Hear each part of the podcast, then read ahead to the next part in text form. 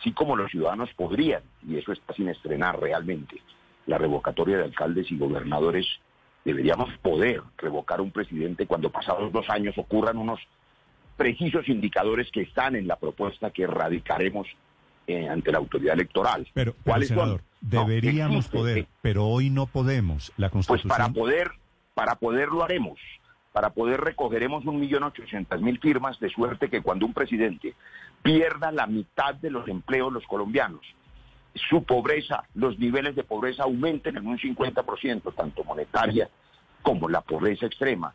Cuando la inseguridad se desborde en indicadores precisos, homicidios, masacres, desplazamiento forzado, los ciudadanos a los dos años puedan decir no va más.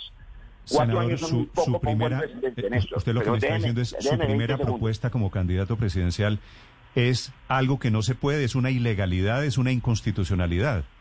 Primero, no es una propuesta como candidato presidencial y de nuevo le agradezco Pero que ¿cómo que no? Si usted renuncia al partido de la U ayer y dice voy a ser candidato presidencial. Yo no he dicho eso, Ernesto.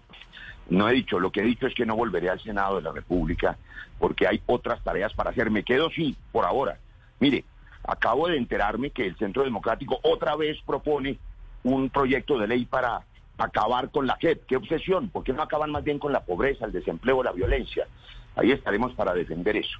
Pero estaba diciendo en los últimos segundos, a mí me parece que lo que queda claro es que hay que trabajar por la unidad de todas las fuerzas independientes, alternativas, quienes están haciendo oposición, quienes quieren recuperar el camino de la paz completa. Aquí hay un gobierno autoritario que concentra poder, que quiere acabar las cortes, las llama mafiosas, corruptas, las desacata, que eliminó en la práctica el Congreso con la virtualidad, que ha gobernado por decreto, expidió más decretos en tres meses que todos los presidentes juntos en los últimos 30 años.